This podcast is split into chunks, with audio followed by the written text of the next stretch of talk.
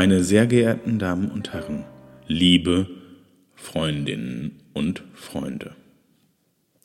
Anlässlich der Eröffnung der Dauerausstellung der Sammlung Verbrannte Dichter von Jürgen Serke im Jahr 2008 beschrieb Volker Weidermann in der Frankfurter Allgemeinen Sonntagszeitung, wie es den von den Nazis verfolgten und verbrannten Dichterinnen und Dichtern nach 1945 erging.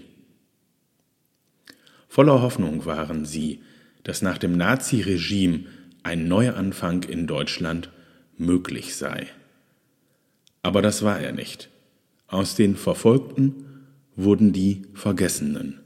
Niemand erinnerte sich, niemand las ihre Bücher. Es ist Jürgen Serke zu verdanken, dass er viele aus dem Vergessensein herausholen konnte. Und für einige war es ein Schock. Claire Goll lebte seit 30 Jahren in Paris, als Jürgen Serke sie 1976 besuchte. Sie lebte in ihren Erinnerungen, war schwer krebskrank. Der Artikel, den Serke über sie schrieb, ist nach Meinung von Volker Weidermann eines seiner besten Porträts. Claire Goll war erfreut und erschrocken zugleich. Sie schrieb an Jürgen Serke Lieber Herr Serke, Dank für Ihren schönen Artikel, der mich erfreute, aber auch so schmerzte, dass mir die Tränen kamen. Wir stellen Ihnen heute mit Claire Goll eine Schriftstellerin vor, deren große Bedeutung als Kämpferin für Humanismus, Menschenliebe und die Rechte der Frauen auch heute noch unzureichend anerkannt wird. Bekannt ist Claire Goll als femme scandaleuse, als Muse und Geliebte von Dichtern und Künstlern, als keifende Dichterwitwe. Heinz Tschechowski schreibt 1981 Der Klatsch hat das Seine getan, um sie berühmt zu machen. Und wie so oft wurden dabei ihre Gedichte, ihre Bücher und ihr wirkliches Leben in den Hintergrund gestellt. Aber wer war sie wirklich? Und was zeichnet sie darüber hinaus aus in ihrem literarischen Werk und in ihrer gesellschaftspolitischen Haltung? Sie selbst macht es uns nicht leicht, sie als Person herauszuschälen aus der Biografie, die sie sich selbst angedichtet hat. Dabei verzerrt sie manchmal die Wahrheit nach ihren Vorstellungen, verändert Daten, zensiert Briefe. Geboren wurde die Dichterin als Clara Eichmann am 29. Oktober 1890 in Nürnberg. Sie war die Tochter des wohlhabenden jüdischen Hopfenhändlers Josef Eichmann und seiner Ehefrau Malvine, Tochter eines jüdischen Bankiers. 1895 zieht die Familie nach München und gehört dort zur jüdisch-bürgerlichen Oberschicht. Die Kindheit von Claire ist schwierig. Sie leidet unter der sehr strengen Mutter. In ihrem Roman Der gestohlene Himmel, der 1942 erstmals in Frankreich unter dem Titel Education barbare, barbarische Erziehung erscheint, beschreibt Claire es so. Wie oft, wenn ich ohne Essen ins Bett geschickt wurde, weckte mich der Hunger mitten in der Nacht. Und zum Hunger gesellte sich die Angst. Die Angst nährt sich vom Hunger. Je stärker mein Bedürfnis nach einem Stückchen Brot wurde, desto größer wurde meine Angst. Schrecken des Kindes, das ich allein weiß in der riesigen, kalten Nacht. Angst vor dem vielen Schwarz, Angst vor neuen Tränen, Angst, dass Papa sterben könnte. Er, der wiederum Angst vor Mama hatte. Angst, Angst. Vor den feindlichen weißen Möbeln, die nur zum Start in meinem Zimmer herumstanden. Es war strengstens verboten, sich auf einen Stuhl zu setzen. Angst vor Geräusch und Angst vor der Stille, Angst vor der Wirklichkeit und Angst vor der Unwirklichkeit. Angst vor dem, was die Großen das Leben nennen. Diese unheimliche Angst, die mich nie wieder verlassen würde, zerrte an mir. Als Claire sich in den Schweizer Jurastudenten Heinrich Studer verliebt, sieht sie eine Chance, dem Elternhaus und einer drohenden Verheiratung mit einem ungeliebten Mann zu entgehen. Sie wird schwanger und auf Druck der Eltern am 21. Dezember 1911 Hochzeit gefeiert. Das junge Paar zieht nach Leipzig und Claire beginnt mit dem Studium der Philosophie. Damit gehört sie zu den nur sechs Prozent weiblichen Studentinnen, davon ein hoher Anteil Jüdinnen. Zeitlebens bleibt sie eine Kämpferin für die Rechte der Frauen. Als ihre Tochter Dorothea Elisabeth, genannt Dora Lies, im Mai 1912 zur Welt kommt, schreibt sie die ersten Gedichte und Schlaflieder, die später auch in ihrem ersten Gedichtband veröffentlicht werden. Schlaflied Komm, wir wollen schnell in die Milchstraße, ein paar Sterne holen, ich will dir einen anstecken für die Nacht. Komm, wir wollen an der gelben Zuckerstange des Mondes lutschen. Der Mond schmeckt wie Honig im Mund. Komm, du sollst von der Himmelsbrüstung gucken. Aber fall nicht herunter, wenn du mir winkst mit dem roten Tüchlein deines Herzens.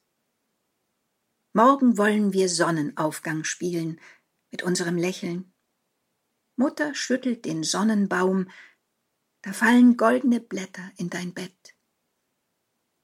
Aus den Traumbecken hängen noch Flöckchen in meines Vogels Gefieder. Morgen zwitschert es wieder, hundert neue smaragdne Lieder. Die Ehe mit Heinrich Studer gerät zum Fiasko. Studer neigt zu Zechgelagen in zwielichtigen Etablissements und wird seiner jungen Frau gegenüber zunehmend gewalttätig. Claire sieht sich erneut unterdrückt und gedemütigt. Sie fühlt sich hingezogen zu Kurt Wolf, der ein häufiger Gast im Hause Studer ist. Kurt Wolf war seit 1911 stiller Teilhaber im Ernst Rowold Verlag und ab 1913 leitet er den Kurt Wolf Verlag, in dem die expressionistische Schriftstellergeneration ihre Heimat findet. Über ihn bekommt Claire Kontakt zur Avantgarde des sogenannten expressionistischen Jahrzehnts, zur Leipziger und Berliner Szene, unter anderem zu Herbert Walden, Alfred Wolfenstein und Franz Werfel, der sie sehr darin bestärkt zu schreiben. Die Ehe von Heinrich und Claire Studer wird geschieden und die gemeinsame vierjährige Tochter dem Vater zugesprochen. Dora Lies wächst bei ihrem Großvater in Zürich auf und zeitlebens gibt es keine intensive Beziehung mehr zwischen Mutter und Tochter. Claire verlässt Leipzig und zieht für eine kurze Phase nach Berlin, wo sie vor allem mit dem Sturmkreis um Herbert Walden Kontakt hat. Mit Entsetzen nimmt sie die Kriegsbegeisterung auch vieler Intellektueller, Künstler und Literaten zur Kenntnis und wird selbst zur glühenden Pazifistin. Als solche sieht sie sich gezwungen, Deutschland zu verlassen und emigriert nach Genf in die Schweiz. Sie selbst beschreibt diese Zeit in ihrem Buch Ich verzeihe keinem. Ich war politisch noch unerfahren. Aber das Militär hatte bei mir schon immer im Frieden wie im Krieg Brechreiz erregt. Je länger sich die Schlächterei hinzog, desto bleierner senkten sich die düstere Stimmung und die alte germanische Besessenheit über das Land. Ich konnte nicht mehr ausgehen oder eine Zeitung aufschlagen, ohne den dringenden Wunsch zu verspüren, woanders zu sein. In einem Land, das noch nicht alle Grundbegriffe der Vernunft aufgegeben hatte. Der Erste Weltkrieg verändert die politische und kulturelle Situation in Mitteleuropa dramatisch. Revolutionäre Veränderungen finden statt, und es entsteht, vor allem für Frauen, eine emanzipatorische Aufbruchsstimmung. In der Schweiz setzt Claire ihre Studien fort und arbeitet als freie Journalistin. Schon bald ist sie bekannt als deutsche Antimilitaristin, die in Schweizer Zeitungen publiziert. Sie richtet sich in ihren Artikeln vor allem an Frauen, will sie aufrütteln, mehr gesellschaftliche Verantwortung zu übernehmen und die Welt aus einem weiblichen Blickwinkel zu sehen. aus ihrem Artikel Die Frauen und das Reichsjugendwehrgesetz. Frauen, die ihr dazu berufen seid, Kinder zu erziehen oder zu zeugen, wehrt euch. Pflanzt in ihre Seelen den Hass gegen den Menschenhass. Pflanzt ihnen den Ekel am Krieg ein. Zeigt ihnen, wie der Krieg alles zerstört und nichts erschafft. Nennt ihnen die Namen der Gelehrten, der Künstler, die in ihm untergingen. Erzählt ihnen von den Familien, den Werten, die er zerstörte. Arbeitet für ein besseres deutsches Vaterland, arbeitet für den Aufbau und gegen die Zerstörung. Sagt euren Kindern, dass die Liebe des Menschen nicht aufhören darf an einer willkürlich festgesetzten Grenze. Lehrt sie die Liebe zur Menschheit.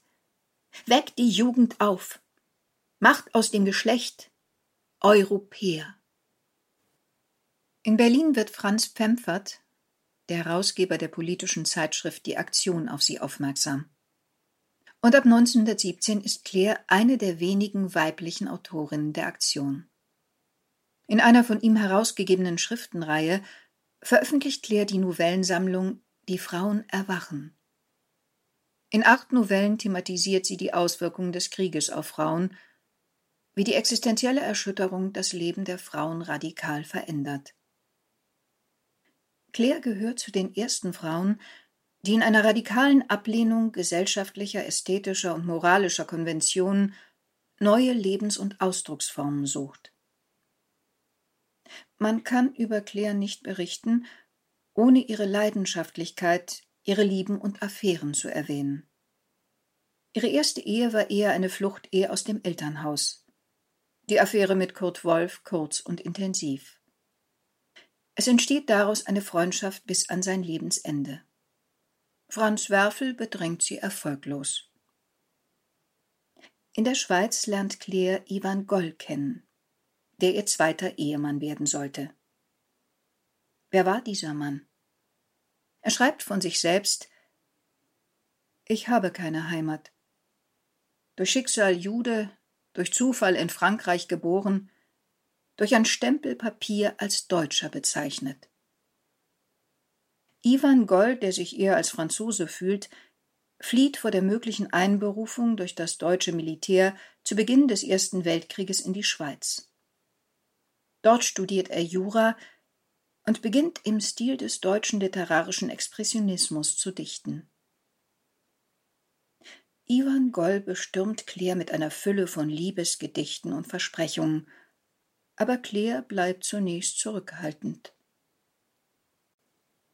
Als sie 1917 von Genf nach Zürich zieht, folgt er ihr.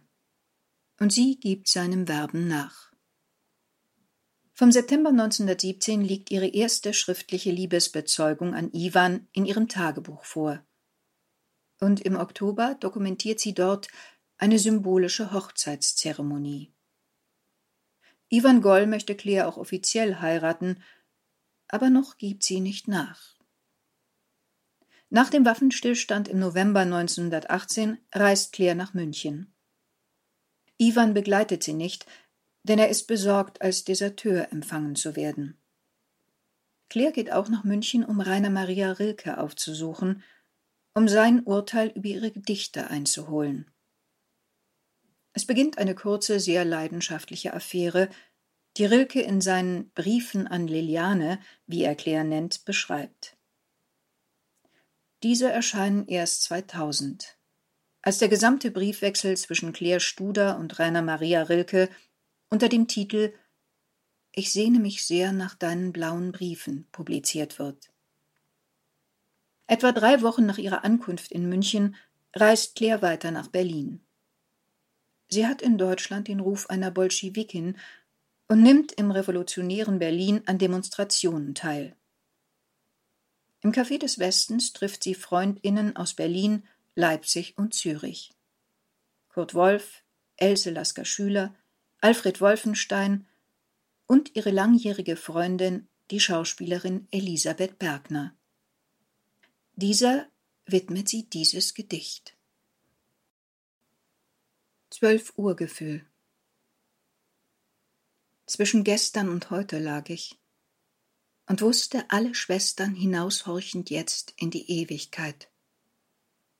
Ich sah die kleine Mitternacht der Äußerlichen, sah ihre seelenlosen Füße, sah Ebbe und Flut der aus Meer gemachten Augen und das Barock ihres schlafenden Haars, sah ach, das arme ans Gesicht gefesselte Lächeln und die zwanzig Verführungen der Kleider.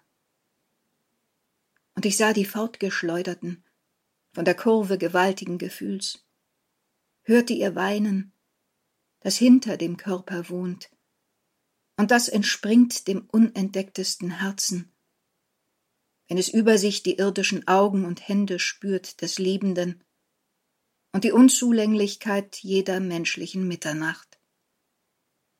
Denn immer hat einer Tal und der andere Gipfel. Und wenn es morgen taut, sind wir verlassener denn je. Wenige Tage vor der Ermordung von Karl Liebknecht und Rosa Luxemburg kehrt sie in die Schweiz zurück. Ivan und Claire beschließen, nach Paris auszuwandern. Beide Dichter können fließend Französisch und sichern ihren Lebensunterhalt als Übersetzer, Journalisten und Herausgeber von Anthologien deutscher, französischer und amerikanischer Lyrik. Mit ihrer literarischen Arbeit wollen sie einen Beitrag zur deutsch-französischen Aussöhnung leisten. Claire schreibt Sozialreportagen, aber auch Artikel über Mode, Theater, Kino und Kunst. Sie pflegen engen Kontakt mit der sich in Paris etablierenden Szene der Surrealisten.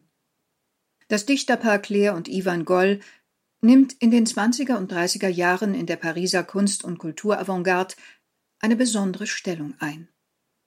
Jawlensky und Delaunay wollen ihre Bücher illustrieren. Es entstehen viele Porträts von Claire Goll. 1924 erscheint der erste Roman von Claire, Une Allemande à Paris eine Deutsche in Paris, der für den Prix Femina nominiert und von Klaus Mann sehr gelobt wird. Auch in diesem autobiografischen Roman geht es um die Aussöhnung zwischen Frankreich und Deutschland. Ein Thema, das die Autorin bis zu ihrem Lebensende beschäftigen wird. 1929 folgt der gesellschaftskritische Roman Une Perle.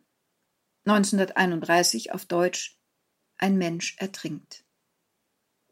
Auf Empfehlung von Thomas Mann erscheint in einem New Yorker Verlag die englische Übersetzung noch im gleichen Jahr. Bekannt werden Ivan und Claire Goll als das liebende Dichterpaar. 1925 erscheint ihr erster gemeinsamer Gedichtband Poème d'amour mit Zeichnungen von Marc Chagall. In diesem und weiteren Gedichtbänden werden sie sehr persönlich und loten in einem dichterischen Dialog das ganze Spektrum der Liebe aus. Die gemeinsame Liebeslyrik des Paares umfasst an die 400 Gedichte. Liebesgedichte für Ivan Wo immer du bist, zerbersten Rosen. Alle Meisen der Welt flüchten sich in mein Herz, das weit offen und rot ist, wie das Portal von Notre Dame. Ich weiß nicht mehr, auf welchem Erdteil wir uns drehen. Doch sehe ich lodern das internationale Rot der Garanie. Und die Straßenbahnen befördern die Zeit, hier wie auch anderswo. Ich möchte mich vor einen Autobus werfen, so glücklich bin ich. Wenn ich nur wüsste, welcher zum Paradies fährt. Claire hat lange gezögert, die Ehe mit Ivan Goll einzugehen. Tief war die Enttäuschung der ersten Ehe, und groß ist der Wunsch nach Unabhängigkeit. So ist die neu geschlossene Ehe eine von liebevollem und fürsorglichem Umgang geprägte auf der einen Seite, aber auch eine offene Ehe, in der die Eheleute sich andere Partner zugestehen. So lässt sich der in den 1960er Jahren veröffentlichte Briefwechsel als die Prosa-Version der Liebeslyrik lesen.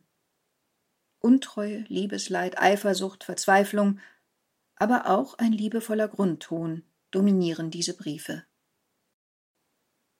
Die größte Krise ihrer Ehe ist Iwans Beziehung zur österreichischen Dichterin Paula Ludwig, die er 1931 in Berlin kennenlernt.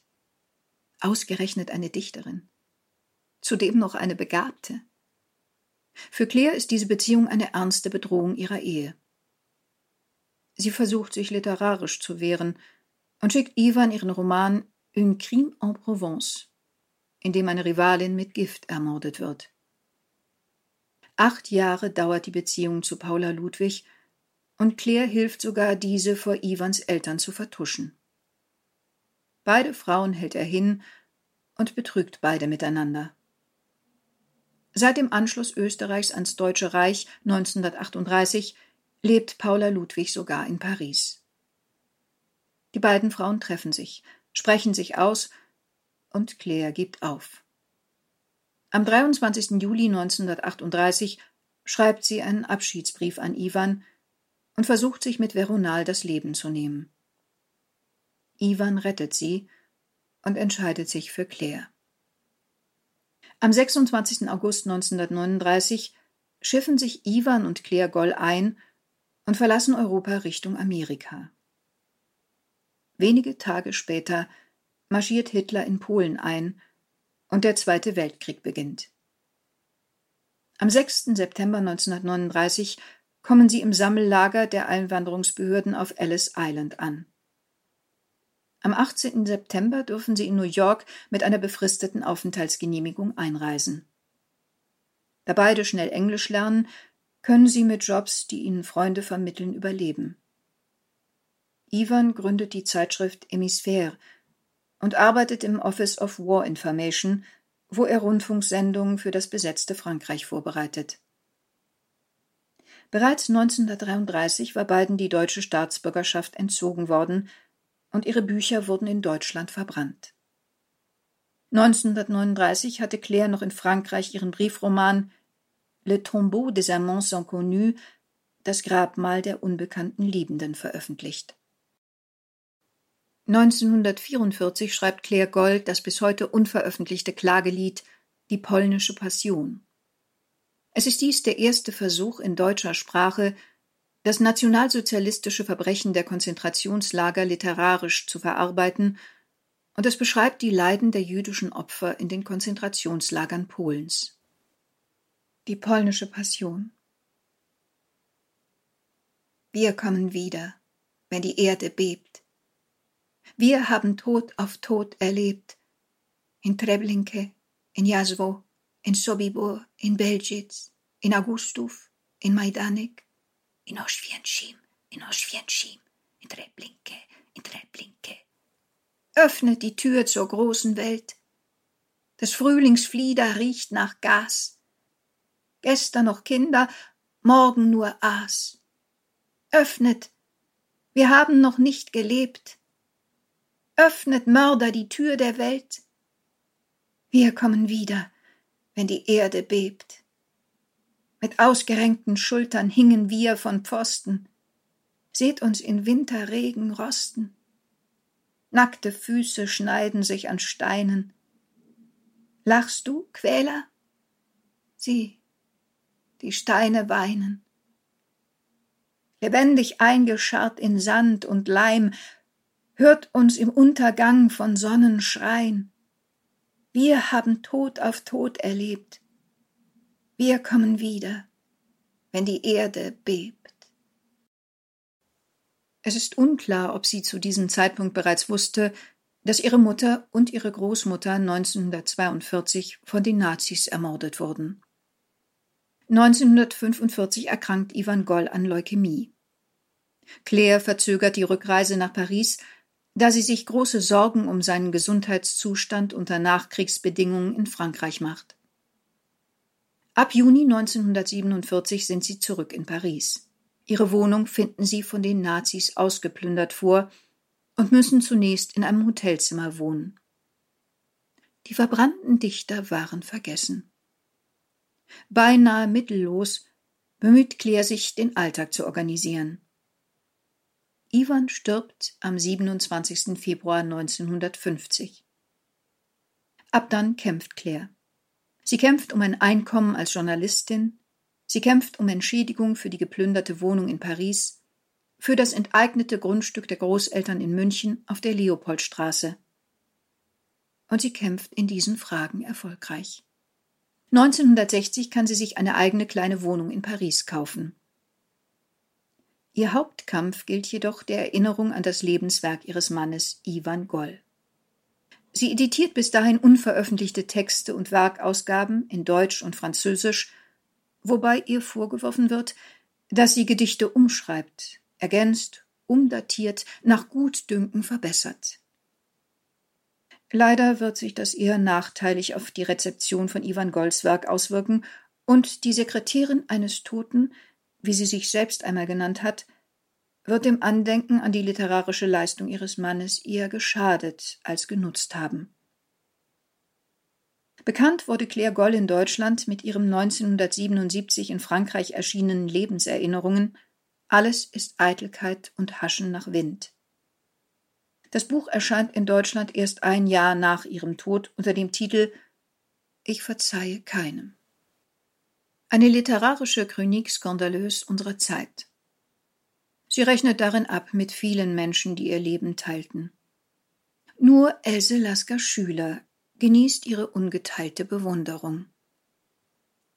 In ihrem letzten Lebensjahr erhält Claire Goll in Paris zwei Besuche. Der Journalist und Exilforscher Jürgen Sake besucht die Dichterin bei seinen Recherchen für sein Buch Verbrannte Dichter in ihrer Pariser Wohnung. Es ist ein schwieriges Treffen. Claire Goll ist misstrauisch. Zu lange hat sich niemand für sie und ihr Werk interessiert. Trotzdem öffnet sie sich nach einigen Stunden und übergibt Serke Fotos und Manuskripte. Das Zentrum für verfolgte Künste ist heute stolz darauf, sie in seiner Sammlung zu haben. 1981 schildert Heinz Tschechowski seinen Besuch kurz vor ihrem Tod in seinem Essay Von Paris nach Montmartre. Ausführlich beschreibt er die Wohnung der Claire Goll. Vollgestopft wie ein Museum. Möbel, Andenken, Bilder, Manuskripte und Bücher, die sich auf den Tischen türmen, Plastiken in Regalen, Fotos hinter Glas. Und die Fensterläden geschlossen. Auch jetzt. Denn die Kostbarkeiten, die Originale von Matisse, Leger, Picasso und Dali, vertragen kein Tageslicht das Leben von Claire und Ivan Goll in einen Raum gepresst. Fassen Sie um Gottes Willen nichts an. Und legen Sie Ihre Kamera nicht auf diesen Sekretär, an dem Ivan geschrieben hat. Beinahe liebevoll spricht Tschechowski die verstorbene Dichterin in seinem Essay noch einmal an. Als eine müde, verbrauchte Königin sehe ich sie in ihrem Sessel wie in einem Thron sitzen. Um die Knie die wärmende Decke, regierend ein Weltreich der Imagination. Und neben ihnen der Schatten Iwans, dessen Werk sie verwalten, als sei es ihr eigenes, über welches sie kaum sprachen, als wäre es nur eine Randglosse zu seinen Gedichten, Romanen, Stücken und Essays. Claire Goll erliegt ihrem Krebsleiden am 30. Mai 1977. Begraben ist sie auf dem Cimetière de Père-Lachaise in Paris. Das Zentrum für verfolgte Künste zeigt diese außergewöhnliche Dichterin, Humanistin, Kämpferin und Frau zu seinen Öffnungszeiten in seiner Dauerausstellung. Mein Name ist Claudia Garke. Geschrieben hat diese Einführung Susanne Fieten.